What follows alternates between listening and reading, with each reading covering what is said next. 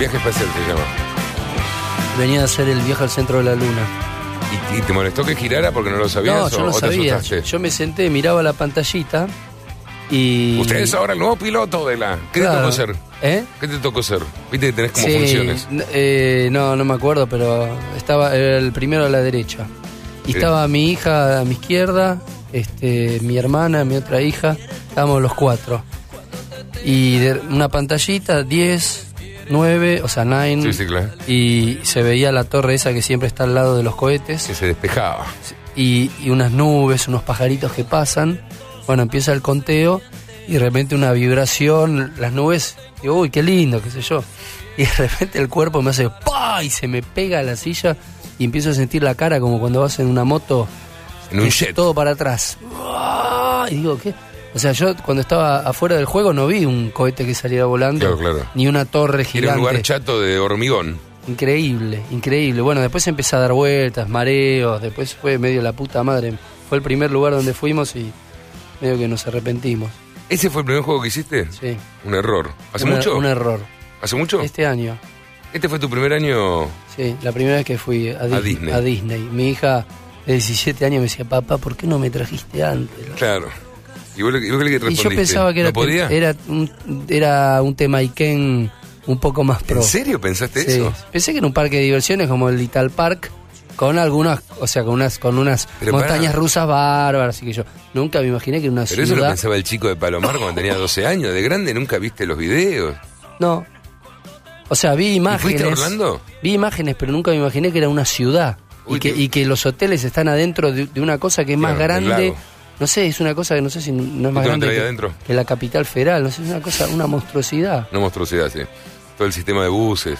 Todo. Te sentís un tarado, ¿viste? Te bajás. No, te sentís y- un tarado cuando sos grande y lo ves a Mickey por primera vez y decir, qué estupidez me está emocionando, qué cosa Sí. ridícula. ¿Por qué me hace regresar a este momento que no quiero? Y lo que pasa es que vos ves, estás Yo sé que es está un el muñeco. castillo de Disney, estás en Disney, están los muñecos, sabés que hay un flaco que se está cagando de calor, pero decís, si este no es Mickey, no hay otro. Cuando eras chico, Esa- ¿pensabas ese- que la música te iba a poder llevar a, por ejemplo, poder llevar a tus hijos a... ¿Pensaste una vez que ibas a poder más o menos zafar de ser clase media? Cuando no, no pensaba en términos de clase, lo que pensaba era, eh, eh, me imaginaba estadios, o sea, me imaginaba eh, triunfar, qué sé yo, ¿Te lo que me fuera siempre? bien. ¿Te, te lo imaginaste la película la tenías armada? O sea, Y era una la- mezcla de cosas, no, no pensaba en el, en el, en el, tanto en el, o sea, vi a los 15 años a, a Mick Jagger en un video, en, en un videobar en Ramos, y dije, quiero hacer eso, y vi toda la, la, la, la gente ¿Edad? loca, y el tipo, 16, 17, 15, 15. Que le dije a mis amigos, che, uy, qué bueno estar ahí. Y mis amigos dicen, sí, debe ser el Madison Square Garden. Ellos se referían a estar ahí viendo el show. Yo Pero, decía, estar ahí en el ¿Y escenario. hasta ahí cuál era el proyecto? Hasta los 15, dice, hasta el secundario, Eh, ¿cuál quería era el ser aviador, aviador militar, quería ser. Aviador de casas. ¿Intentaste aunque sea anotarte en Córdoba o Ah, algo? sí, exacto, Ah, era ¿lo intentaste? Córdoba. Eh, averigüé y soy bastante daltónico. ¿Cómo sos bastante daltónico? Ah, pinté perros verdes, ¿Ahí te enteraste que eras daltónico? la bandera argentina rosa en la primaria. A mi vieja le pinté un caballo. ¿Seguís, seguís siendo daltónico? ¿viste? dicen que van pasando los años, a veces se, se atenúa o... No, no, es- Veo, veo una vez en Brasil, hace poco, estaban jugando al fútbol y digo, ¿cómo? ¿por qué juegan todos con la misma camiseta? ¿En serio? Sí, eran verdes y naranjas. Los verdes y naranjas y rojos son, son y rosas y celestes, los pasteles en general. Me los ¿La bandera confundo. argentina no la ves como la veo yo? Sí, sí, la veo así, pero lo que pasa es que si vos me das un, un, un rosita muy suavecito Sí. con un celeste, Es feo ya, ¿no? Es medio raro que alguien te dé eso, pero, pero no, no, pero digo, me das uno, eh, yo que será chico y tenía esos, ¿cómo se llaman los los pasteles, esos los Sí, la- crayones? los crayones. Un crayón. Bueno, y después y, y, por ejemplo lo- los marcadores, ¿viste? El- me acuerdo los Silva Pen, Sí. el verde clarito con las florcitas, ¿viste? Este era muy parecido al amarillo. Y yo siempre preguntaba, ¿este es verde o amarillo? Y algún compañero me decía. Y bueno, por eso me dijeron aviador no puede ser. Y después este quise ser en ¿Fumando mucho está no, no, estoy- el aire tuve- acondicionado? tuve un- un- una Bueno. cosa viral en la gira, me agarré y ahora estoy tomando antibióticos. Pero me... Para, para esta, ¿me voy a contagiar o ya terminó eso? Eh, hay cierta posibilidad si nos besamos en la boca. No nos vamos a contagiar, estoy casi seguro. Ok, ok. Este, después quise ser marino mercante. Qué loco. Todo te pintó medio yutas. me Quería viajar. No, marino mercante. No, pero viste que yo, aviación, Sí. navegar, siempre Y marino. aviación, navegar. aviación porque me gustaban mucho los aviones y, y veía... Bueno, sé Palomar me imagino que habrá visto. Y en Palomar está todo el tiempo viendo aviones. Y Claro. aviones de casa que pasaban a, a 10 metros de tu casa y te hacían serio? explotar la casa. Porque pasaba primero el bicho y después ¡pa! ¿Viste? Porque va más rápido que el sonido. Hubiese video. No, esto no va a terminar bien. Con Y razón ahí- se fueron todos de, de acá. Y ahí veíamos este. Bueno, esas eh, Y, y- maniobras. bueno, y mientras tocaba, o no, ni siquiera había banda. No, no, no había nada. ¿Y pensaste que podías fracasar? Que, que a lo mejor, bueno, te, terminás alquilando una casa, andás, andás a ver. Porque ¿para qué te estabas preparando? Bueno, Terminaste el secundario y ¿para qué te estabas preparando? ¿Para hacer qué? empecé con teatro. En quinto año. Sos un vivo. En quinto año vi un- Nunca pensaste en laburar. eh, en otros términos. Este, después, eh, ¿cómo es? Empecé a laburar un año, estuve en una compañía de seguros. ¿Y llegaste a pensar que puede- podía ser un futuro que, que eso no se Ahí me di cuenta, nunca? ah, no, ahí me di cuenta que prefería volverme loco de otra manera que en una compañía de seguros, que trabajando en una oficina. Me resultaba totalmente alienante, absolutamente enloquecedor, me parecía que toda la gente estaba un poco loca y, o sea, laburé de todo. En ese año fui cadete de ir a hacer este, mandados. Eh, ¿Necesitabas la guita para vivir? sí, ya ya sí. te habían dicho, mira, hasta acá, papi, fue todo sí, bien. Sí, sí, sí. Y después este estuve, por ejemplo, en una oficina, llegué a caja y tesorería, que era como la, la, la sección top, y, y me volvía loco. O sea, yo hacía, pasaba no sé cuántos cheques, los datos de los cheques, y decía, ¿qué es esto? ¿Qué es esta vida? O sea, pasando eso, y después pensaba, cada- durante cinco años voy a tener 15 días de vacaciones. Resultaba una cárcel espantosa. Claro. Y encima empezaba la facultad y vi a Foucault, que había una, una clase, un tipo que era un, un- un psicópata, un profesor, que te contaba unas cosas terribles. O sea, el tipo hablaba y decía, se levanta a las 6.45 de la mañana, desayuna hasta las 7, a las 7.15 va hacia su, se viste, poner, no sé, este, va hacia su lugar de trabajo, a tal hora come, a tal hora pim a tal hora tal cosa, a tal hora tal otra, a tal hora. Día martes, de nuevo, todo así hasta el viernes, día sábado, de tal hora a tal hora, tiene una recreación de tal hora a tal hora. Entonces terminaba el domingo también, eh, reza en esa época. Este, y dice, ¿a quién pertenece esta vida? A um, una monja de clausura, no sé qué, bla, bla, a un preso o a una persona moderna que trabaja en una oficina. Y te das cuenta que era la misma vida.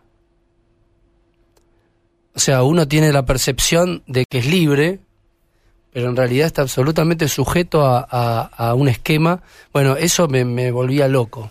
Y- Pero y- tenemos que admitir que la mayoría de la gente queda en esa en, en esa Sí, porque llega ¿no? el fin de mes y tenés la seguridad de tener el bulto en tu bolsillo. ¿Y qué, qué hacías los fines de semana? Eh, ten- Esperaba que durara lo más posible, qué sé yo. Llegaba, este, Y hasta ahí salía con amigos, mis amigos de, de siempre, que hasta hoy me acompañan, un par como amigos y un par la vida quiso que, que laburen. Uno es Esteban Freyer, que, el que hace sonido en todos los shows. ¿Y hacías sonido? ¿O en ese No, momento estaba en la misma no, deriva no, que no, vos? Siempre, sí, pero siempre tuvo una mentalidad mm, ingenieril, ¿viste? Él estudió en la base aérea justamente de Palomar y tenía esa, era el ese tipo que llegaba a tu casa y decía, "Oh, ¿qué haces Esteban? Che, no puedo hacer que me suene el aparato, el equipo, se me rompió, este, y siempre arreglaba todo, sabía todo, mecánica de autos. ¿Y qué loco? ¿Y avanzaron medio en paralelo? ¿O empezar a tocar? ¿Él quiere ser sonidista? Sí, y, y también eh, labura conmigo. Es decir, uno, ve ahora, ¿no? Es muy, muy- muy difícil ver ahora y compararlo con eso. Porque uno piensa que la gente como vos, o la gran mayoría, bueno, estadios, todo, uno ve eso nada más, ¿no? Claro, bueno, yo, yo los quería convencer a ellos de tocar. Este, salíamos, nos juntábamos cinco o seis en un auto, alguno que tenía auto, que del viejo, y por ejemplo Pablo Portillo tenía, tenía un Taunus, y salíamos, este, generalmente nos pasábamos toda la noche dando vueltas, no terminábamos de bajar nunca del auto. Porque lo que apasionaba era el auto, que Claro. tenga auto. y, este, Sí, ahora se ve. Ah, y bueno, y estábamos ahí, qué sé yo, íbamos a la puerta de un boliche y decíamos, no, mira, no hay minas, no, es una mierda. no, sigamos. Y bueno, y así andábamos dando vueltas Este, y otro, bueno, era Avo, que, que, que estudió kinesiología y que, que, que hace que me pueda mover en los shows. Que me hace, me hace, labura antes y después del show, ¿no? Sobre todo con las piernas, después de siete operaciones de rodilla, me viene bien. Qué loco, ¿no? Mira los amigos que mantuviste al costado y los que uno siempre considera que, que son las bandas, ¿viste? Uno hace de, de las bandas, hace grupo, como también de los programas de radio. Cuando yo les digo, mira, realmente no somos amigos nosotros, no, no. Y me dicen, ¿cómo no son amigos, boludo? Se ven un montón de "Bu- bueno, que yo no, no, no quiero que le pasen mal na- a nadie, pero no, no somos amigos. Y además los, amigos los tengo al otro lado. Y yo siempre tuve esos amigos desde, desde la juventud, digamos, no sé, porque en realidad yo me viví, viví en Villa del Parque, me mudé a los 10 años a Palomar y, y ahí después fui haciendo amigos y desde los 13, 14, 15 años que los fui conociendo a ellos y somos cinco con, con Manino y que me faltó nombrar, este, y los cinco siempre, siempre fuimos amigos. Y después, bueno, los piojos, este, entré y, y- pero no conocía a los integrantes. ¿Y cómo entras? Yo entré porque Pablo, sí conocía a Pablo Guerra, de, de Ciudad Jardín, Claro. Y me invita a tocar la armónica. Y empezó a tocar la armónica. ¿Y tocabas o era medio ladri? No, no, tocaba armónica, tocaba y, y toqué un par de shows. ¿Y ya habías cantado o eras como un cara No, que decía? No, era un O sea, caradura cuando- con ganas. Cuando con caíste en tu casa y dijiste, canta en una banda, te miraste y te dijeron, ¿vos cantás o no? No, yo tenía, no, lo- lo- yo había cantado en alguna banda, eh, por ejemplo, en el grupo mío de, de la secundaria, el- en mi división había mu- unas cuantas chicas bonitas, que por supuesto no nos daban bola, Claro. y le daban bola a pibes más grandes en general, como pasa en la secundaria, o de un barrio más, más pudiente, ¿no? A nosotros nos pasaba con Hurlingham. Entonces las chicas salían con pibes más grandes de Hurlingham. Entonces estos pibes tenían una banda. Tenía una banda que para joder, fiestas, qué sé yo, y otra banda medio de jazz, qué sé yo. Y una vuelta me, me invitaron a cantar, porque la mina no podía, y bueno, pero si vos nunca habías cantado, ¿por qué te invitaba y- a cantar? Porque, no, sí, canté con ellos en algún ensayo, Ah. una cosa así, una situación así. Y hacer Ruta 66, temas así. Y bueno, y yo había ido a ver una fiesta donde tocaron ellos, que fue un quilombo, un descontrol en un colegio, una, un- todo el mundo muy en pedo, un descontrol, dije, uh, buenísimo. Entonces, este, dije, bueno, a la siguiente fiesta eh, voy a cantar. ¿Querés venir? No, no puede venir la mina, buenísimo, buenísimo. Ensayamos temas. Y, y voy a la fiesta, me acuerdo, un flete, para mí era la Rolling Stone, o sea, claro. flete y yo en un auto. con- y era en la horqueta la fiesta. Bueno, llegamos ahí, entramos y habían ponerle ocho personas. Hola, ¿qué tal? Pasen. Era, éramos más nosotros que la gente. Era un living alfombrado y se sentaron ocho en, en un sillón, un ¿Pero par de- o no? un- No era una banda, no, no, no, una banda que... una amiga, no sé. Ah, vení, de trae tu ellos. banda. Claro, y yo llegamos ahí y me decía, ¿y qué hacemos? Y ya está, ya ensayamos, vamos a tocar. Y bueno, y quizás ese, ese Es que hoy en día hay un montón de lugares que son living de casas que se alquilan para tocar y, y hay 10, 15. Sí. Los mismos 20 siempre. Que yo sepa, a mí no me llegó un sope, así que no sé cuál fue el arreglo. ¿Qué te hace pensar que te va a ir bien? O sea, ¿por, qué la seguís? Realmente, porque Sí. tenías capacidad para hacer otras cosas, realmente todavía fantaseabas con que a lo mejor ibas a ser o un marino mercante o no sé, El- artista y estudias teatro. Empecé a ¿Qué estudiar pensabas? y cuando, cuando hice teatro, eh, conté un par de veces, a mí me pasó en, en la primaria que cuando cerró la primaria hicieron una fiesta y había que hacer John Travolta y todos bailando, bueno, yo puse a bailar y, y- parece que bailaba mejor, entonces me, separaron y me pusieron adelante. Y bailaba y cuando movía la pelvis, este, la directora me decía, Martínez, conténgase, conténgase, era el- época del proceso, ¿no? Después cuando terminó, y bueno, y hubo un aplauso que para mí fue una sensación única, nunca conocida, ¿viste? El aplauso, no el típico aplauso de acto escolar, sino que además en pleno proceso, John Travolta, fue una, una No, cosa no, de modernidad claro, inconcebible. Pero que histriónico, ¿no? Porque hoy ves un pibito así y decís, uh, cómo le tiran las yo tablas bailaba, pibe. yo bailaba, me parecía que era lo más normal del mundo y fácil, qué sé yo. Pero bueno, a partir de eso, en los, en los asaltos, yo tenía 10 años, 11 años, en los asaltos siempre había un momento que era, Ciro, Ciro, hace de John Travolta. ¿Y qué opinas vos de tu propio histrionismo? Y después de que te guste tanto bailar delante de la gente, cantarle, no, no es cualquier cosa. No, en realidad no es que me gusta tanto, no soy un, un, una especie de personaje gay que llega y, y se pone las plumas y baila como loco. Te estoy, te estoy tratando como un artista, no te estoy Sí, no, tratando no, como... no, no. No, para mí es una cosa mm, muy... Cualquier cosa muy- que uno no haría, le encantaría hacer, pero no lo hace. Claro, Hay- no, es que yo no soy donde- así, digo, no, no es que vos me invitás a tu cumpleaños y estoy esperando el Yo ya- momento para yo ya sé que no subirme así. arriba del bafle. Yo ya sé que no sos así, pero en un momento de tu concierto sos eso. Porque juego, porque me parece que, que, que es, es que, que, no sé, que, que, que está bien, que me gusta, que tiene que ser así, que provoca algo, qué sé yo, juego es jugar. Me parece que justamente una de las cosas de- del escenario para mí que tiene que tener el rock and roll es juego. ¿Pues te encanta? Cuando estás en ese juego, eh, ¿sos, sos feliz ahí?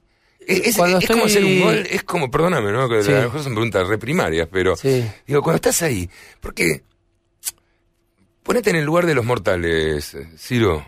Eh, todo el mundo va ahí porque le gustaría estar ahí. Sí. Eh, cuando uno ve un concierto y canta con las cosas, es porque le llega la canción. Y porque en parte es, es ese volumen, entonces uno dice, ¿qué sentirá? Yo te juro, todos pensamos, ¿qué siente este tipo cuando se calla y todo el mundo canta? Y sabe que los tiene a sus pies. ¿Qué se siente, Ciro? Estar, porque es como saltar, volar, yo digo, traspasar las nubes, ver el sol. Y es una sensación de éxtasis. O sea, una sensación de éxtasis mancomunada, qué sé yo, es, es parte de una, una energía que uno siente, que es parte de algo. Yo lo siento como, digamos, como una especie de... Me siento como una especie de...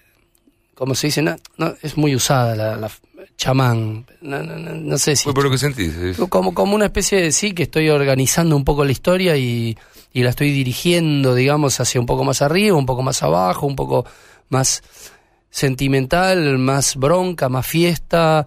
¿Y entendés que es momentáneo? Absolutamente. ¿Tenés claro que es Sí, momentáneo? absolutamente. Absolutamente. Por eso, cuando a veces, como, como vos me decís, viste, Eh, lo siento como un juego momentáneo. No, no, no, no, yo no siento, o sea, ¿No te desesperas saber que es momentáneo?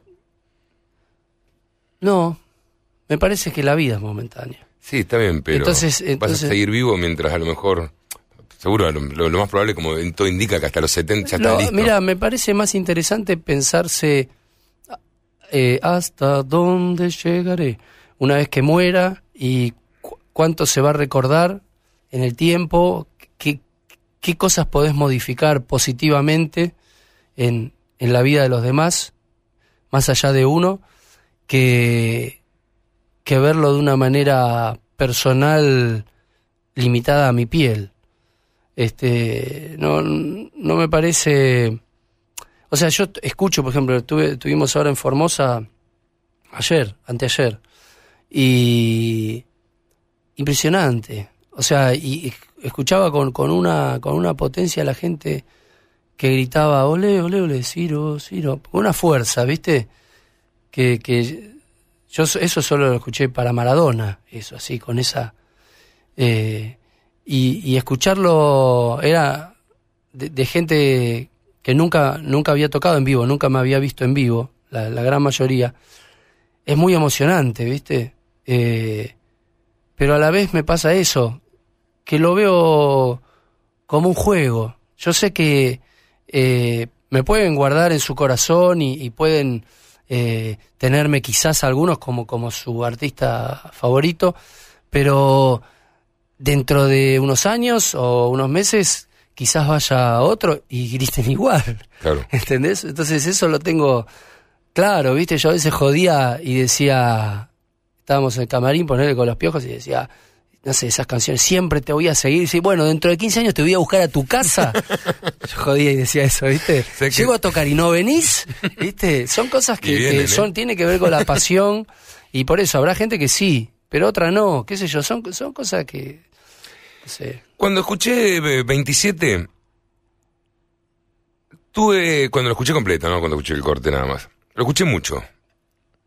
Dije, mira, lo- me parece que esto es medio así. El disco anterior no se animó a hacer este disco, no, no tenía las canciones o no tomó el paso para decir, bueno, este es el disco que quiero hacer. Creo que estaba medio como eh, en la duda de, de dónde vengo, hacia dónde voy, eh, no, me quiero apartar demasiado. Y cuando escucho este disco digo, creo que este es el disco, el primer disco que quiere hacer realmente. Este es el disco que lo hizo como quería hacerlo. Acá están las cuerdas, acá están los vientos, acá están, están estas canciones, estos coros, cómo está grabado, el productor que elegiste. Entonces, eh, yo creo, voy a tomar este como tu primer disco solista. Me parece que el anterior tenías un deber ser que lo cumpliste un poco sin querer o queriendo y diciendo, bueno, pero voy a ir para allá. Me parece que ahora recién ahora estamos en el para allá. Ahora queda claro la, la- la- las canciones que querés hacer, hacia dónde vas, qué tipo de banda te gusta, qué tipo de rock te gusta. El, el, o sea que el disco anterior es el cero. Y este Sí, yo lo tomaría como un cero. Este, yo creo que en el anterior no, no es que no me animé o, sino que directamente la cabeza me dio para, para todo lo que hice, que fue formar una banda, o sea, seleccionar músicos con cambios en el medio y formar esa banda, componer los temas y grabar el disco en un año, lo cual me parece que fue bastante y fue lo que me dio la cabeza no, no, no podía parar la pelota y decir, este, a ver, ¿qué quiero? Pum. Fue, en realidad lo que quería era salir a tocar. O sea, lo que quería era, estaba muy caliente con, con, con, con el final de los piojos y lo que quería era salir a tocar y en ese año, ¿Caliente? sí, caliente, guacho, mordiste, ¿eh? Picante. Sabía, ¿Hablaste? sabía. ¿Hablaste? No la ibas a dejar pasar. Este. Y bueno, y, y así fue que, que, que hice el disco, que, ojo, me parece que está muy bueno, hay mucha gente que le gusta mucho. No, no, yo no dije no. Y ahora, con una relajación. Claro, no, no, no, relajate. Yo no dije, yo creo que es distinto el disco. Yo no, digo- no, no, no digo si, seguro que van a quedar, que quedan grandes temas de ahí. Este, y bueno, creo que sí, ahora hay una relajación y hay dos años de tocar con la banda. Entonces la banda tiene un, un peso y una y un entendimiento y un conocimiento y una relajación que no estaba en el anterior, digamos, y que, y que bueno, seguirá creciendo.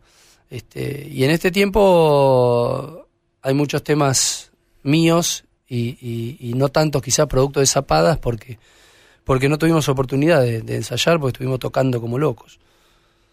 El 4, vamos a empezar por el tema 4. Sí, sos vos. Viendo el pelito porque me lo cortaron Es cierto, te cortaste el pelo. entusiasmado.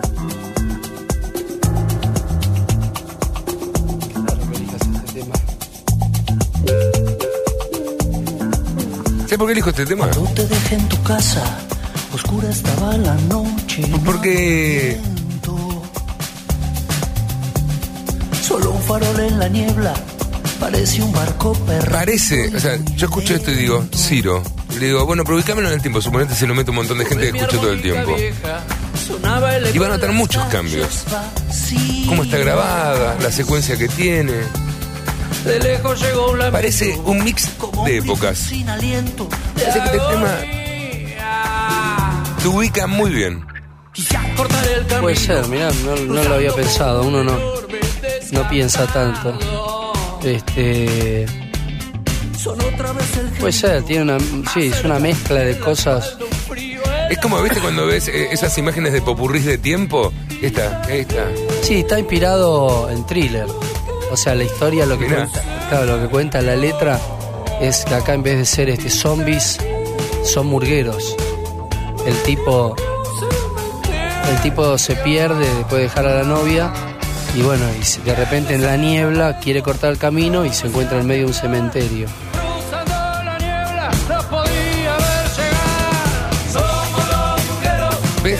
Acá el tema también se va para otro lado. Sí. Pero está bastante Es relacionado con el corte también, ¿no? Este tipo de, de estribillo. Sí, es, yo creo que es un buen tema para, para un video, para imágenes, tiene muchas imágenes. No, igual ya sabes cuál es el segundo corte, ¿no? Estamos entre Sí, tres. Bastante. Eh, mírenla, mírenla, creo que es uno Sí, de los mírenla, temas que más nos están que cae, viendo. cae solo, sí. Sí, hay siempre uno ¿Estás no tocando así? Como, me encantó que hayas elegido a Juanchi. Me Ah. parece que es el productor para un momento muy especial en la vida de un músico.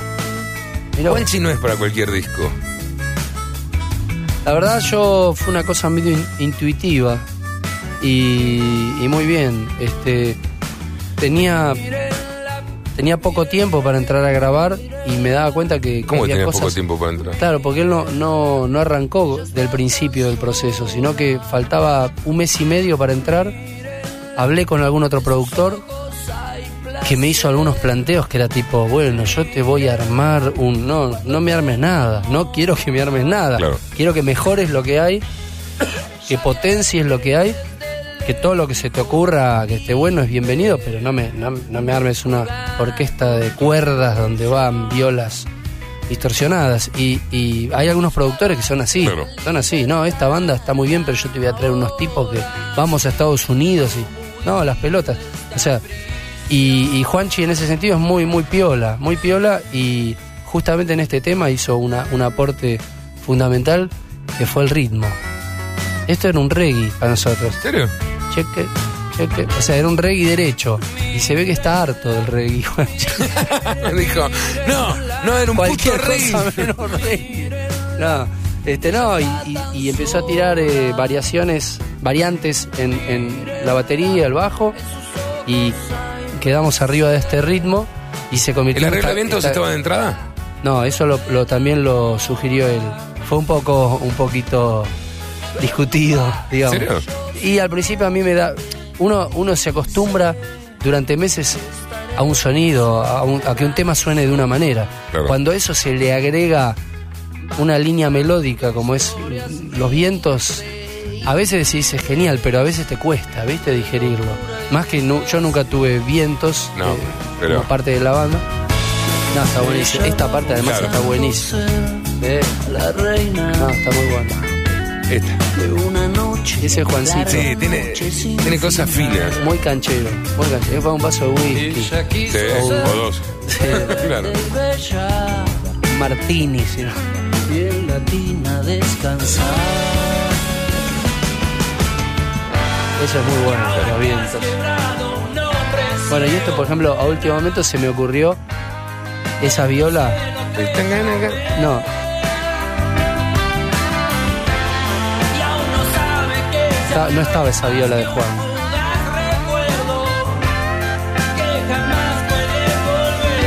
Esos fatitos. Sí. Bueno, se me ocurrió, ¿sabes de dónde? De. Como que el espíritu o la onda la saqué de Time is on my side.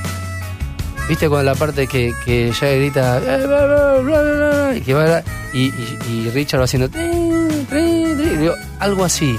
Ve que yo voy arriba, pa, pa, pa. Bueno, una, una viola así. Creo que los Rolling Stones son una fuente inagotable. Sí, claro, inagotable. Y digo, una viola así, con esa onda. Y bueno, y- porque al principio hacía una cosa como más melódica, o sea, no hacía nada, pero cuando le dije hace algo, lo encaró de otra manera. Digo, y le puse ese tema y dije, ah, ya sé, está bien. El otro que para nosotros puede ser corte es. ¿Cuál era? No me acuerdo los números ya, me, me- me lo vengo perdiendo los números. Tal vez es otro, tal vez es otro que Sí, es lindo, muy lindo. Da para video. Uno de los últimos que salió. Último, último ¿Te costó momento. mucho el disco? Me gusta bastante, yo creo que es. Pero sí te costó. Estoy preocupado. Te sáquenlo, listo, ya no se preocupa más por él. No, porque me corté hace una semana. ¿Viste cuando recién te cortás y el peluquero se entusiasma? bueno, y mm, este salió, no sé, una semana, 10 días antes de grabar. creo. Fue el último, último. ¿Tenías, eh, ¿Tenías letras, tenías temas de más? Tenías... Tenía cosas, tenía algunas cosas, algunas cosas surgieron a último momento. Pierdo la razón. Este quedó lindo. Este quedó lindo. Digo lo que no. Ahora sufriste en el último año, ¿eh? Si uno escucha las letras, todo, y lo pone todo en una o dos personas, nada más decís, Dios mío, Peor el de no te va a gustar. Ese sí que sufre. sufre, sufre. Pero se descarga por lo menos, ¿no? Me gusta, eh, me gusta la letra, pero digo, este tipo tan, tan mal la pasa.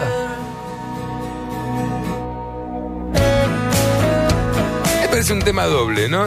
Si vos venís escuchando acá, no, no podés creer que el estribillo termine en tal vez. Es que eran dos temas. Ah, mirá cómo te tengo, ¿eh? Claro. Toda esta parte, toda esta armonía, eh, la tocaba dando vueltas sin parar y, y en un momento yo creo que Chucky me dice, capaz podría quedar en mí en un momento, ¿no? Y me quedé pensando, eh, vamos a ver, que yo me quedé pensando y empecé a probar y había otro tema que tenía el estribo, este estribo que me, me gustaba para otra cosa. Claro, esto nació no como me estribillo, gustaba- ¿no? ¿eh? Esto nació como estribillo. Claro, este era el estribo de otro tema que no me gustaba la estrofa. Y dije, a ver cómo funciona esto, que era en mí, de hecho era en mí. Y quedó, quedó bien.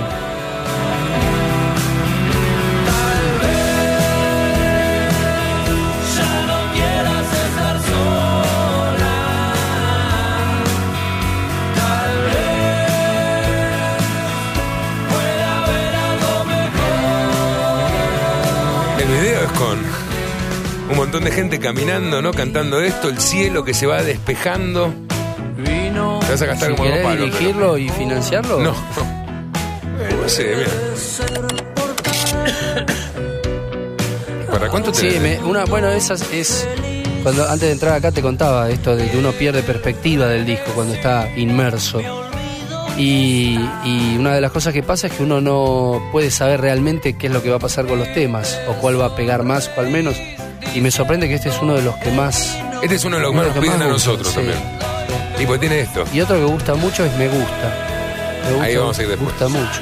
No, yo no sé, yo creo que estamos todo el tiempo esperando el estribillo. Si hubiese grabado nada más que el estribillo, claro, en este. Ah, en este. No, en este, no, no. Si hubiese grabado nada más que, si el tema fuera nada más que el estribillo, Sí. yo creo que todo el mundo está esperando este momento. Sí, no sé. Yo creo que el tipo que. Y orquesta, y de golpe se abre todo, sale una orquesta gigante, 200 Pero esto es músicos lindo, en escuchá, escena. esto le da el contrapeso. No, no, claro, claro.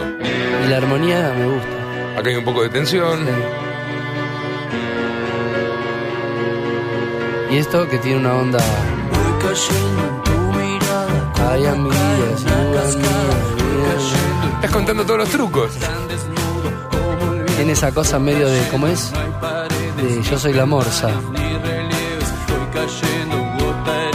Sí, pero todo llega acá.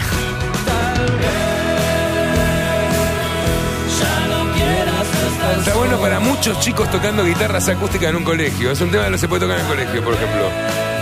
Eh, puede ser. Mi, fa sostenido. La do. Este es el último y acá hay una, una variación.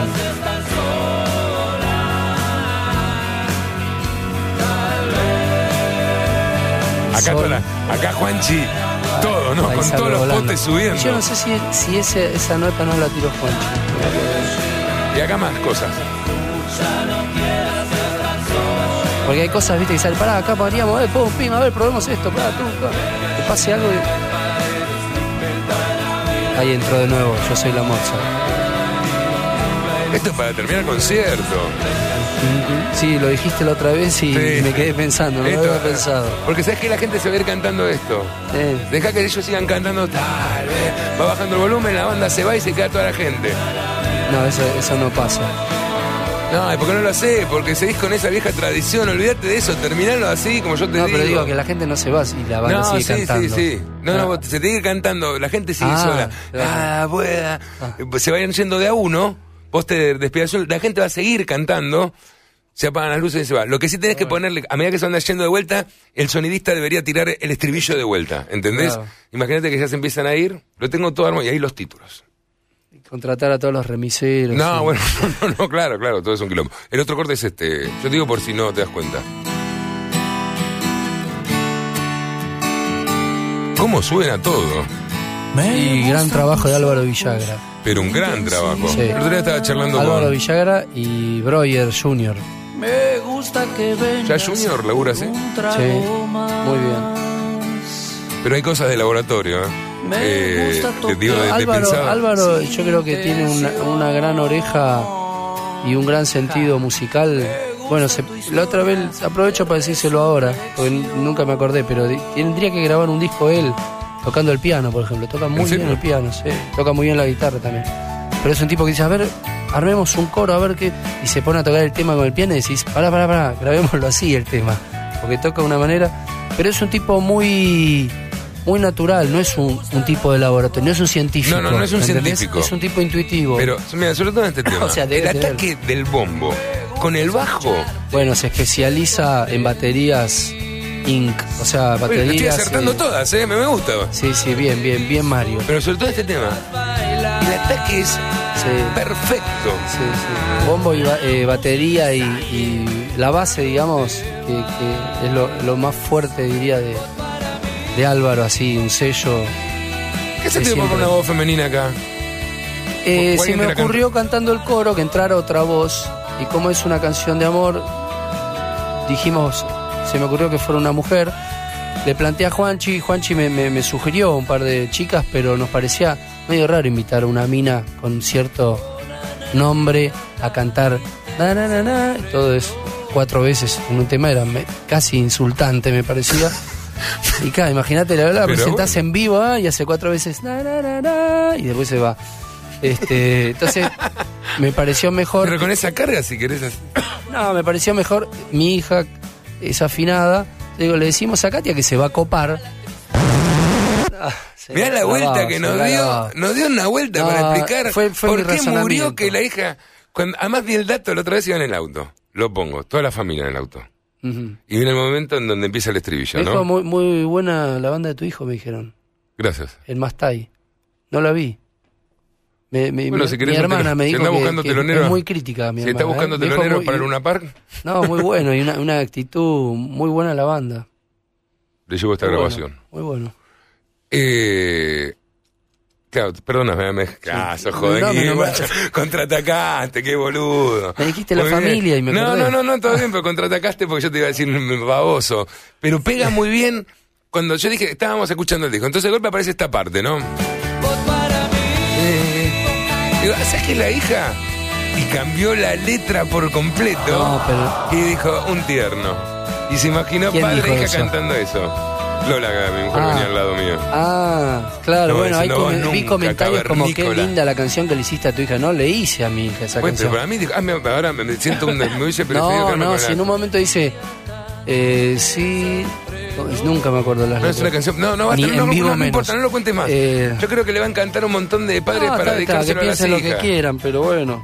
Pero no, ¿en qué parte Está no? bien. Ahí me cierra toda la letra con Eh, tu hija. Podría ser.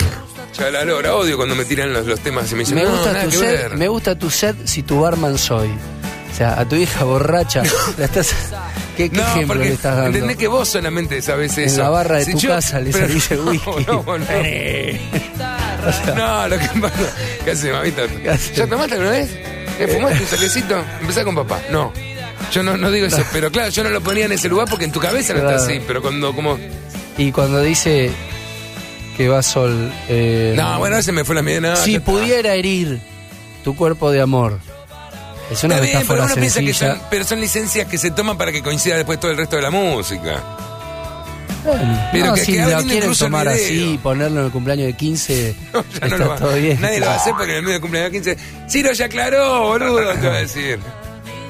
Pero, o sea, bueno, digo, el video, ¿Qué el tiene video tu hija la que cantó esto? 17. Muy afinada. creo- sí, es muy afinada, canta muy bien. Pero- Muy- sale a la madre. Sale a la madre, que canta muy bien también. ¿Has cambiado, Ciro? No, no, la, la madre canta muy bien. Este, y compone muy bien. Tiene el grupo Brava Brava. Compuso Astros conmigo. O sea, yo lo compuse con ella en realidad, porque es un tema prácticamente de ella, donde yo trabajé en la música. ¿Devolver qué tal? Pero no, no. Este. Está poniendo ficha, ¿no? ¡Ey, Ciro, acá! ¿Qué pasa? ¿Te acordaste? No, de que- algo te acordó? No, algo te acordaste. No, no, no. No, está bien. Un momento emotivo hemos vivido. Sos medio pollerudo de tu hija. De tus hijos. Y bueno, los hijos son los hijos. qué yo. No, güey, pues hay mucha gente que a lo mejor no. Pero ya en los piojos había niños. eh, Sí. Después más adelante hemos conocido a algunos de tus hijos en, en videos.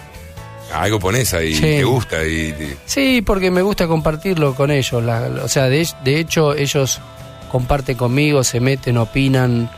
Este, y, y me parece que es la vida de uno y a veces hasta cierto límite, digamos, uno la puede compartir con la gente, me parece. ¿Cuántos hijos tenés? Tres. Tres. Más chiquito que ya debutó en el Luna Park tocando la batería. No. Sí. Adri, tiene? un enfermo de la batería. Pero para acá tiene. Tres. Pero Con a los tres dos años lo pusiste delante de 10.000 No, personas. con dos. ¿Con dos años lo pusiste delante de años y 10.000 personas? cuenta, cuenta cuatro. Esto es la tarjeta de mi mujer, creo que necesitan, necesitan charlar esto. No, no, un demente de la batería. Lo llevé un día a la sala y al único que miraba era Lulo. Y se, se asomaba así de la sillita, se asomaba al costado para que no se lo tapen. Y lo único que miró todo el ensayo fue a Lulo. Entonces al siguiente vez que lo llevo, todavía no había llegado la banda, y lo senté en la batería, dos años, a- po- cumplidos hacía poco, Sí. y estuvo 40 minutos solo pegándole con los palillos a la batería. Dos Pero, años. ¿En su sin pequeño cerebro vos crees que esto va a estar bien? Mex, por ejemplo, me decía, lo vio en vivo, que yo me decía, no, no, es, es un fenómeno. O sea, no, le pega, hace, hace el, el latigazo, no le pega así toscamente, hace un latigazo con, con el- y mirándolo al poco tiempo contaba cuatro. O sea, vio que el Lulo antes de empezar cuenta, cu- bueno, contaba cuatro. Y ahora la última vez cuando hicimos viaje al centro de la luna, Claro. subió y le acomodamos la batería todo y lo mira Lulo y ve que cuenta en el Charleston. Y en la batería que le compré no hay Charleston. Entonces miraba así al vacío y, abría las manos así, ¿dónde está? el Me el cagaron. Y bueno, y, pero es un, un- un fanático. Es un problema porque no lo puedo llevar a ver el show porque él quiere tocar. Eran, eh, ¿cómo, ¿Cómo entra este tema en el disco? Which one? Porque cierra el disco. Sí, Discúlpame, yo puedo hacerte la vida más es agradable, como un pero, bonus pero track. me- me- Me, me- querés cagar. No, no, no, no, no, para nada, hablo en serio, lo escuché, no, te digo la verdad, yo no lo escuché en el disco. Yo te decía la verdad, cuando escuché el tilín, tilín en Ah. el disco, dije, lo escucho más tarde, en tu Ajá, disco. sí. Y no sabía lo que era. Viene Omar Mollo y Ah. me le digo, me dice, le digo, escucha Ciro. Me dice, pero lo tiene en su disco también. Digo, no me digas que es el mismo tango. Yo era el guía más Tenemos las dos versiones. ¿Escuchaste la versión con él? Sí, buenísima, buenísima. Muy buena. ¿Y, no te- y ya la habías grabado antes la de Omar o la grabaste de, de- La grabé un tiempo antes, la de Omar. Muy buena. Y quería hacer algo distinto. Y Álvaro me dice, escúchame, acá cerca en, en Rodríguez están los hermanos Cordone, que, es- que eran los guitarristas de mm, Rivero, del mundo Rivero. Claro. Bueno, qué sé yo, no sé, ¿te parece? Claro, sí. Con todo respeto, Vos me van a mandar a cagar estos Claro. tipos. No, y los tipos se recoparon y vinieron y en un día lo aprendieron y, y lo grabamos así ¿Hiciste escuchar la grabación que habías tenido con Omar? Sí, pero no le dieron mucha bola. O sea, la, la habían escuchado como para sacar los acordes, pero hicieron su versión. Y fenó, dos fenómenos. ¿Le gustó? ¿O te decían que le Sí, gustaba? no, Te sí. decían, un pibe joven, haga esto, lo bien que le haría el tango. No, no, se copaban, estaban recopados. Tienen hijo, un hijo que es fan, de- era fan de los piojos y era fan mío y estaba ahí ¿Por qué pegó tanto el tango? No, en verdad yo había hecho la letra No, pero pensando pará, en un has tango. cantado tango antes, bien pasado a rock o lo que sea, pero cada tanto. Sí, pinta. Y bueno, tangueada. Gira Gira, el primer Claro. disco de los piojos. Por eso, por eso pregunto. Porque me parece una manera de decir muy propia.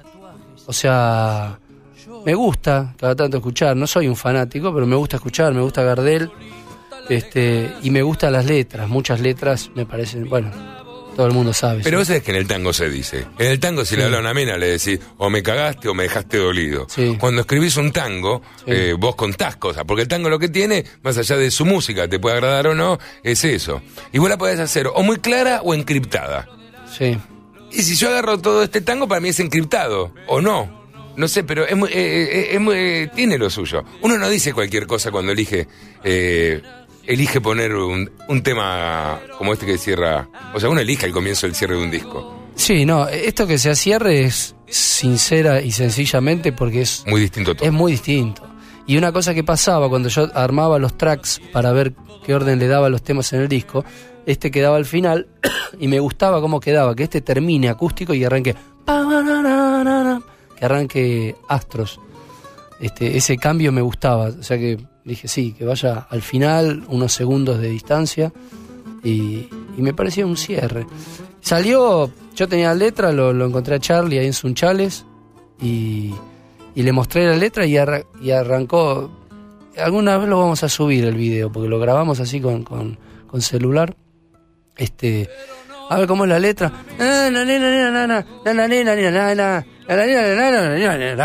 Decía. Claro. Este, y, y bueno, y así lo, lo armamos.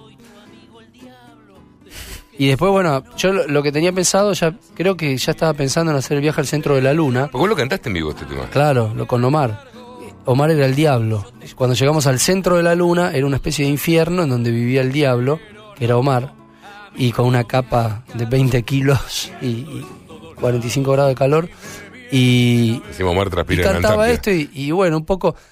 Yo hace un tiempo leí un libro de Giovanni Papini que se llama El Diablo, muy interesante, donde plantea una cosa quizás medio esotérica también, en donde dice que el diablo, eh, bueno, como se sabe, era parte, de- era el, el ángel preferido Claro. de Dios.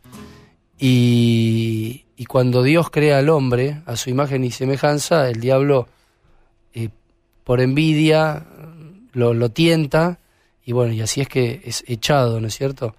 El diablo y de- de- del lado de Dios. Y Se pasa al lado oscuro. Sí, y lo que dice, lo que decía en este, en este libro, eh, es que el diablo lo que hace, o lo que yo entendí, es darle el cuerpo al hombre. Como que el hombre era espíritu, y lo que hace el diablo es darle corporeidad. Con el cuerpo vienen los sentidos, y con los sentidos vienen las tentaciones. Este, y ahí viene el, gran dilema del hombre, ¿no? Y, y así viene la manera del diablo de manejarlo al hombre. Bueno, un poco naciendo de esto es que el diablo hace su descargo y de ahí nace un poco el tema, sobre todo la primera estrofa, la explicación de, de esa historia, ¿no? Eh, ¿Estás bien parado, Ciro? ¿Te sentís bien parado? ¿Te sentís que entendés claramente eh, el momento, lo que está sucediendo? ¿Estás tranquilo? Eh, ¿El disco está andando como te gusta? ¿Crees que vos pudiste hacer, ya sacar tus broncas o lo que sea y ir más tranquilo y disfrutarlo un poco más? Sí, sí, estoy más, más tranquilo, más relajado y, y más y con una gran, digamos, expectativa o, o, digamos, me siento como, como no sé, en medio de un campeonato en donde estás está jugando bien y tenés expectativa, qué sé yo.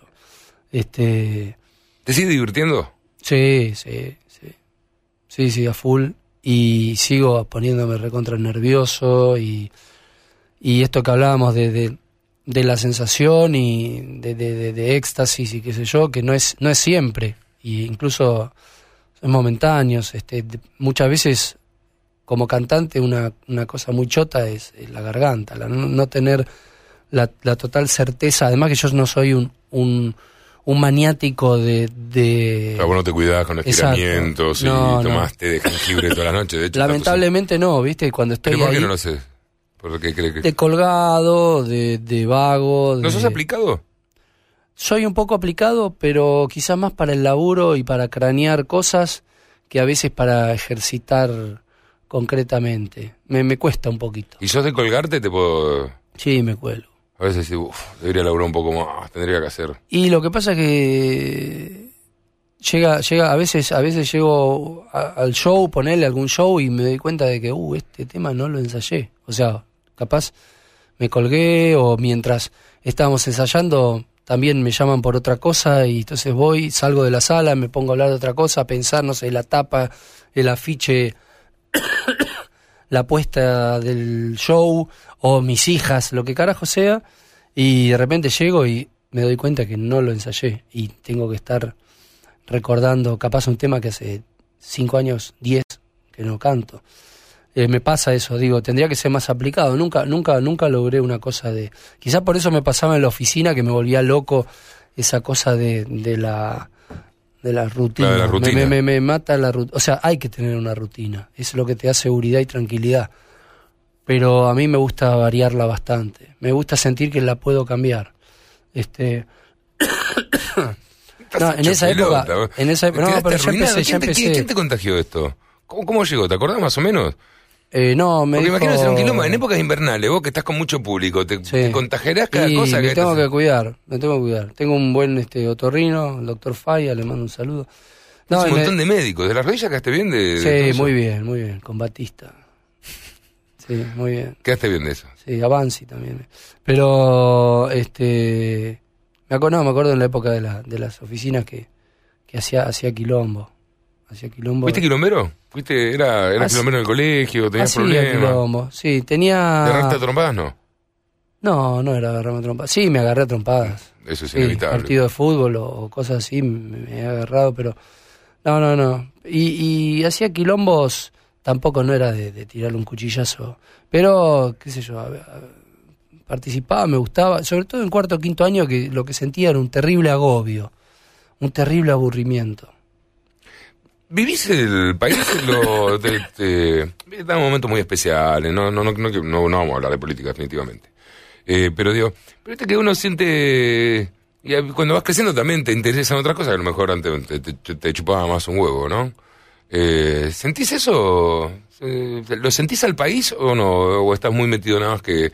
No, eh, no, sí, lo siento y, y, y si bien tengo la suerte de, de vivir de lo que quiero vivir y, y me va bien, eh, puede ser agua o, Sí, claro. o- o aceite. ¿Aceite cosa. o agua? Podés elegir. No, no, agua. Agua con aceite. Que Yo quiero el... el, Bueno, cualquier el cosa no.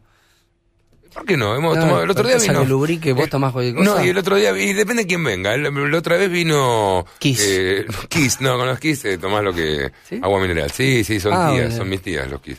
Eh, ¿Quién vino? El, el de San Lorenzo, Vigo Mortensen. Sí. Y hacía una película donde tomaba ginebra y trajo ginebra, empezamos a tomar ginebra a las 10 de la mañana. Vigo Mortensen. Sí, salimos, salimos medio picoteados.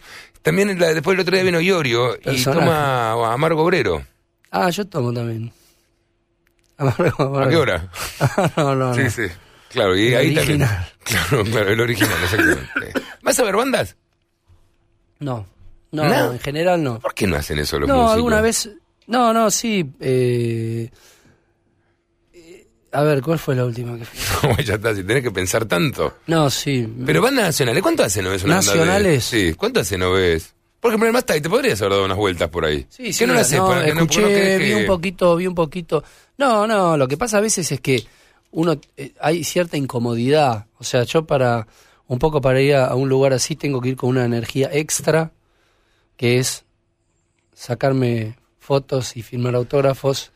Y, esta- decirle a la gente cuando está el- lo mejor del solo que te tocan la espalda, puede ser un par de...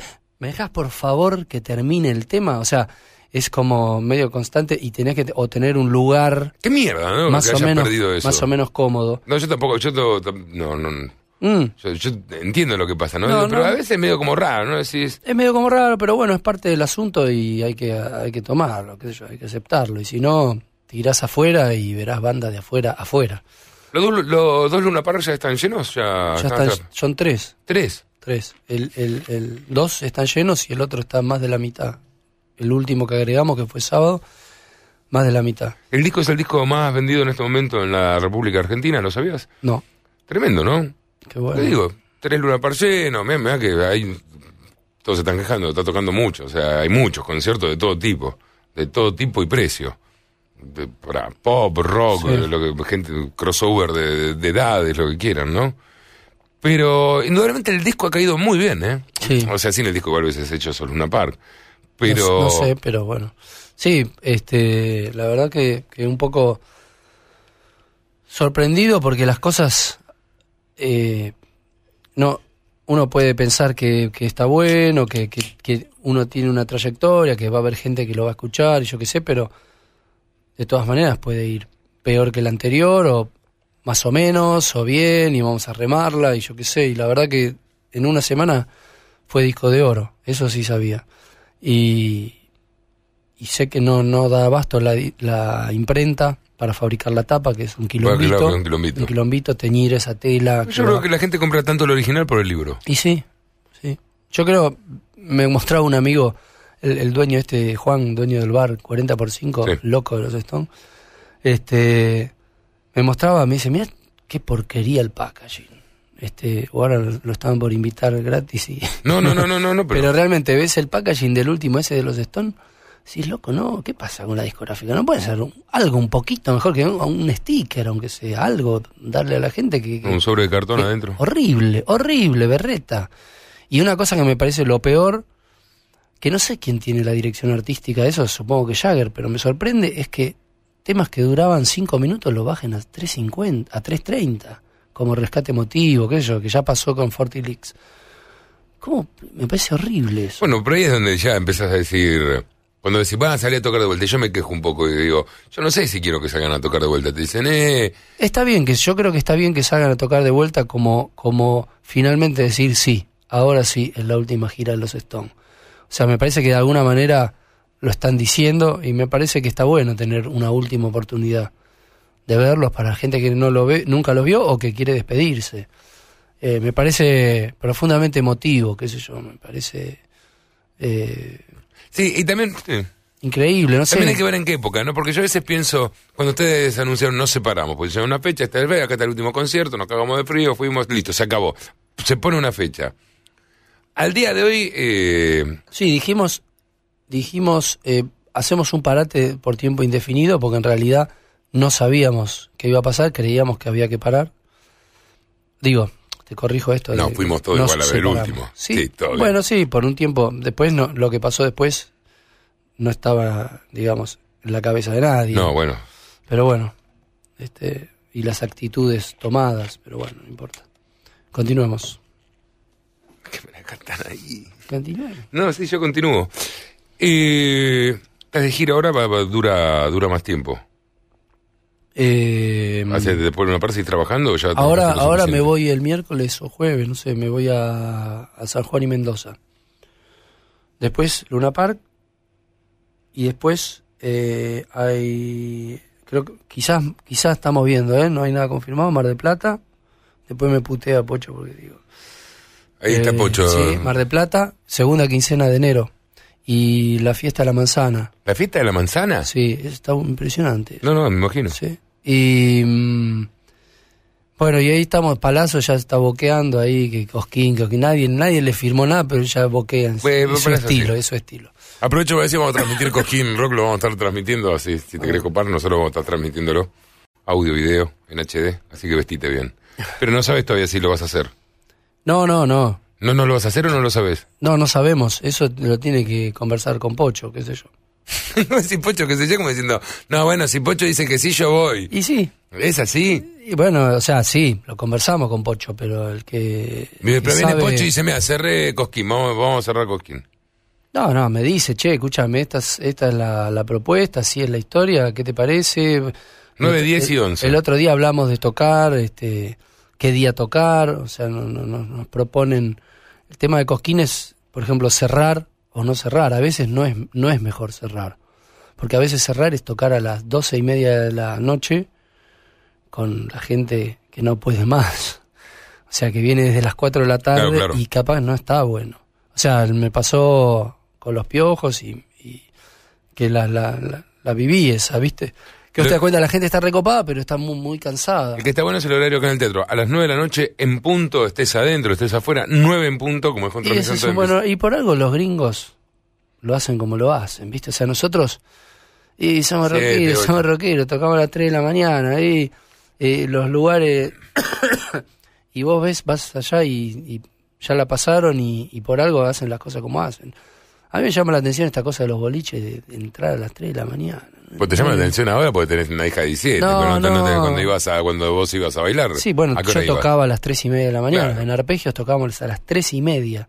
O sea, terminábamos, nos subíamos al flete. Y todo el mundo te decía, de eh, loco, día. ¿en serio tocar a esa hora? Te decía uno que tiene una edad, la edad que tenemos nosotros Era ahora. parte, era parte de la mística, qué sé yo. O sea, Yo creo que hay algo en, en ser pendejo y, la, y sí, empezar de la mañana que, que te da una cosa, sí. ¿no? Pero si lo pensás, Pero no es nada para justamente vos entrás al boliche y, y es como que tenés mucho menos tiempo para, para encarar, para, para, que se- para que pase algo. Si entraras a las 11 de la noche, tenés tiempo Sí, para... lo que para- están escuchando sale la voz de Ciro. No, no, pero es Ciro que- está pero es que diciéndole escúchame. esto porque ahora tiene una nena que le entró en zona de peligro. Porque si no tenías la nena en al zona de peligro, contrario, ni te acordás de Al esto. contrario, eh, está más, más en peligro, yo creo... Con más tiempo expuesta, más con temprano. tiempo, claro, cuanto más tiempo Claro. las chicas sufren Te- más yo el creo que está cambiando. Ahora lo- es como los festivales que. Ya no hay festivales que se, se van, se corren 3, 4 horas.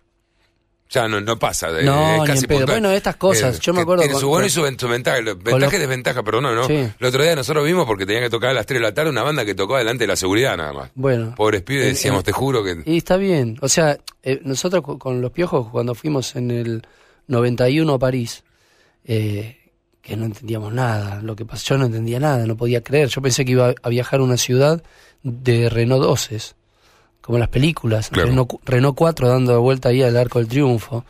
Y, y me encontré con motos que no habían llegado acá, Renault que nunca viste acá Claro, naves. naves, Mercedes-Benz, eh, todo. Y, y teníamos que tocar a las 5 de la tarde, tocamos dos veces. Y a las 5 de la tarde, 5 menos 10, bueno, eh, no, no, pero, pero, Claro. escúchame, está llegando la gente recién. No No, no, no, y nos señalaban el reloj. Eh, cinc, cinc, cinc. Bueno, y tuvimos que salir. O sea, salimos 5 y 5, como una locura y los tipos como locos.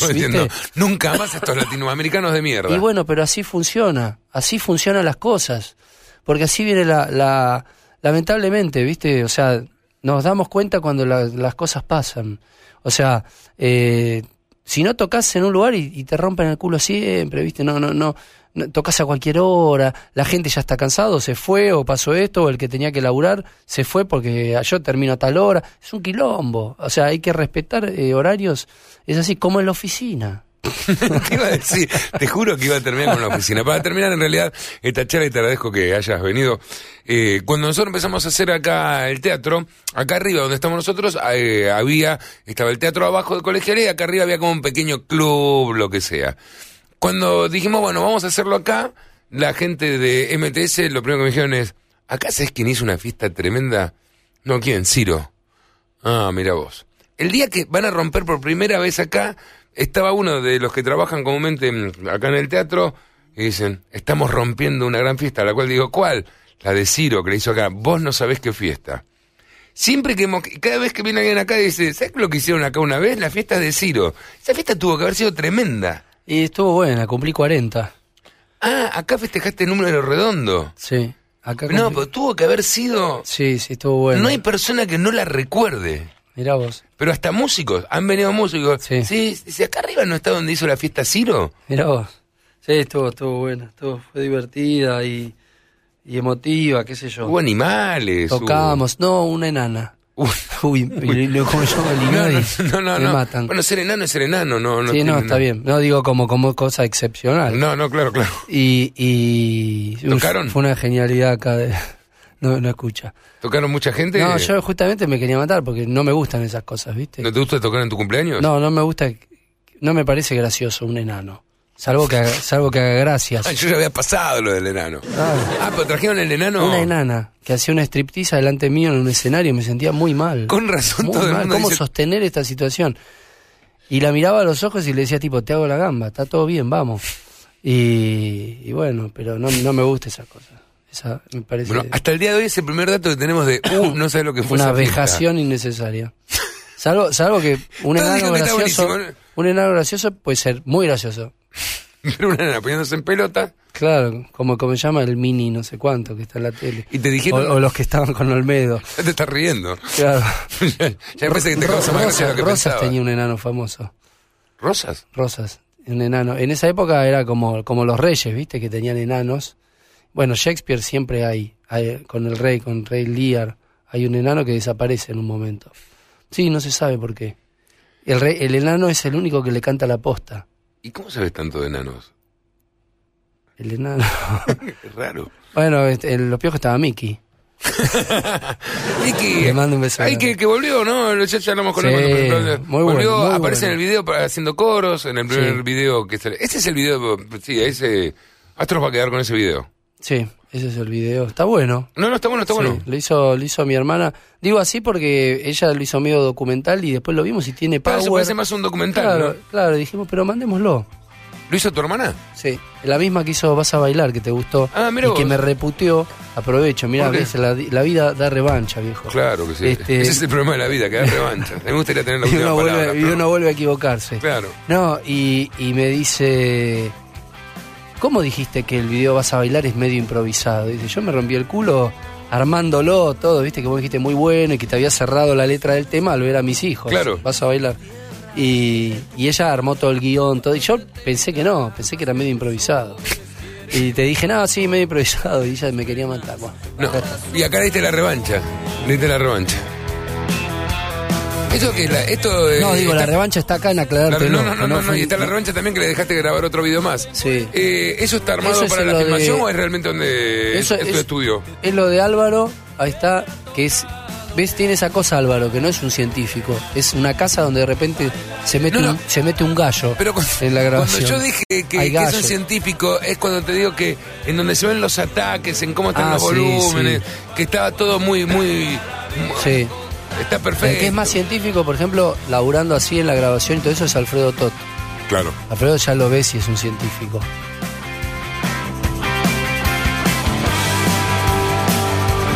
Cierra por todos lados este tema, ¿eh? Sí, está Sí, La bueno. primera vez que lo escuchamos dijimos cerró por todos lados. Las rocas siguen sangrando y sus derrotas vos vas pagando. Nadie que entienda ya de tu herida. Solo la noche se hizo tu amiga. Giros violentos aún no se sienten. Quizás te azoten cuando te encuentren sobre su ¿Te reconoces cuando te ves? No, por el tenía el pelo largo. Dale con el pelo, digo. Pero. Eh. pasa, por ejemplo, hay una publicidad de Samsung que yo protagonicé que está ahora. Y cuando tiene la tele que me da a cambiar, no, no, no. es muy No, una cosa es si te reconoces y otra es si te gusta. En general no me gusta mucho. Ahí está, ¿no? ¿No- no te gusta? No, no. Acá, acá está bien. Cuando me, o sea, me voy acostumbrando en realidad. La primera imagen casi nunca me gusta y, de- y después cuando pasa un tiempo me doy cuenta que estoy peor. Entonces es como la foto, ¿viste? Sí. Cuando ves la foto decís qué feo que salí. Pasan tres años y decís, mirá, estaba bien en esa época. Sí, siempre tengo esta locura, se lo he planteado a varios, te lo planteo a vos también. ¿Qué pasa si conseguís poder verte vos a los 17 años? ¿Qué le dirías? Mira, confía, eh, confía que va a salir. En tal momento parece que no, pero tené cuidado con este. ¿Le avisarías a, a tu yo chiquito un par de cosas? Yo ¿Y ¿Le darías confianza? ¿Crees que lo hubiese necesitado? No, la verdad. Ah, qué complejo. Salió bien, porque salió bien, Ciro. Salió Claro, bien. claro. Te salió bien. Te pudo haber salido Quizá para le el culo. podría haber dado. No, no, Ciro, por, Sí, no. por supuesto. Ciro, el 99% de los que quieren ser estrellas de rock Sí. no son estrellas de rock. No Sí. pasa eso en la vida. No, Ciro, Claro. ya lo viviste y te está pasando, pero es como medio la cenicienta. No pasa eso, nena. No pasa, no lo intentes porque no pasa. A vos te pasó. Te pasó. Este tema lo canta un montón de gente. Este disco va la gente y lo compra porque quiere. Y vale una par porque va a ser feliz. No le pasa a todo. Yo entiendo, perdóname que estoy acá con, con registro de la vida, pero el 99% sueña con llenar un estadio y ha tocado una escoba frente a un espejo. Y no llega. Yo creo que tenés que, tenés que. Hay suerte. Mira, para esa época en algún lado leí una cosa y siempre me la acordé, que es para que te vaya bien tenés que tener talento, dedicación y suerte. Y el talento también puede venir, pero también está en vos, digo, en darte cuenta qué pasa con lo que haces. O sea, si llega o no llega. Si vos estás un año, dos años, te das cuenta que no pasa nada, rumbea para otro lado. O sea, tenés que ser un poco vivo. O sea, digo, si, si, si ves que, que siempre son 20 los que te van a ver y, y cada vez menos, eh, en la música capaz es más claro. En el teatro siempre me pasó que, que hay una cosa muy careta, digo, de parte de la gente quizás, que es que termina la obra y todos dicen, eh, muy lindo, ¿eh? Muy bueno, está buena la parte esa que, que, que se te cae el jabón. Está bueno, está bueno. No entendieron un carajo, capaz no le gustó un carajo, pero nadie le dice, la verdad, un embole. O, y en la, en la música hablan, se van, en teatro todos se quedan sentados hasta el final. este, sea como sea, vos te tenés que dar cuenta qué es lo que pasa con lo que estás haciendo. No puedes ser tan cerrado y tan idiota, en realidad, de creer que sos un fenómeno, cuando en realidad, o sea, tenés que tratar de ver hasta dónde llega lo que haces, hasta, dónde de- eso que vos expulsás, hasta dónde baña, ¿viste? Hasta dónde llega y qué respuesta tenés. A mí me pasó con esto que te decía hoy de, de- de- quinto grado, C de Travolta, que escuché un aplauso distinto a lo que yo había escuchado y, que era hacia mí, era muy raro. Y después me pasó en la secundaria haciendo de Jagger. Entonces me di cuenta que había algo que yo podía hacer en escena que además no, no tenía vergüenza actuando. Entonces, sí en la vida, quizás soy tímido frente a muchas situaciones, pero en el escenario cuando sé a dónde voy, no tengo vergüenza. Entonces, me, si, es darte cuenta, ¿viste? Creo que uno tiene que tener la suficiente habilidad e inteligencia para darse cuenta sí. Entonces, si a vos no te va bien, bueno, agarra para otro lado. O sea, no te quedes en una y digas, como una vez me encontré con un ex compañero de primaria, me dice, yo también fui músico, quise que me fuera bien, pero no tuve tu suerte. Con, un, con una especie de, con una amargura y con algo de resentimiento, ¿cómo no tuviste mi suerte, macho? O sea, tenía un poco de autocrítica. Todo no es suerte. No es que las cosas te caen y la gente eh, juega a la lotería y dice, bueno, hoy voy a ir a ver este recital o lo voy a seguir a este, a este tipo. Hay algo que pasa que pasa. Y si eso no pasa, dedícate a otra cosa. Pero digo, uno tiene que tener un poco la visión objetiva de, de reconocer sus limitaciones y- y- y sus habilidades. Y después dedicación, dedicarse. O sea, mucha, es típico que la gente crea que el músico o el actor cómico, sobre todo, se divierte Claro. y se rasca las bolas. Muchos deben creer que Franchella, no sé, hasta que no hizo la película esta, eh, ¿cómo es la que ganó el Oscar? Darín, claro. Claro, eh, era un actor que se cagaba de risa. O sea, mucha gente es así, que cree que, que uno, porque es famoso, que vive, o sí que la pasa bien, ¿eh? Y no va a cambiar eso, Ciro. ¿Eh? Porque también es el, es el aspiracional, eso no va a cambiar. hay una cosa que es ¿No real, te pasa lo de la oficina. cercana? ¿No te la pasa con oficina- gente eh, cercana que te dice de golpe, ah, hola, ahora realmente, tu laburo está bueno? Porque... Y a veces te decís, mira, Mirá, lo hay- que vos ves es la parte más... Pero hay un sacrificio también, por ¿no? supuesto, hay una cosa que, que, que autobombo, digo, E igual es mejor que laburar esto que hacemos. es mejor. No, es mucho. Pero, pero una cosa que es real, que es, que digo, autobombo en, caminando, que digo, no sé, una, frase que me gusta, que, digo, este, el que no se conforma sabe que puede doler. Dedicarse al, al arte o algo que tenga que ver es no conformarse. Hay algo que no te conforma, porque salís de la estructura, de alguna manera, y, y te la jugás hacia la nada.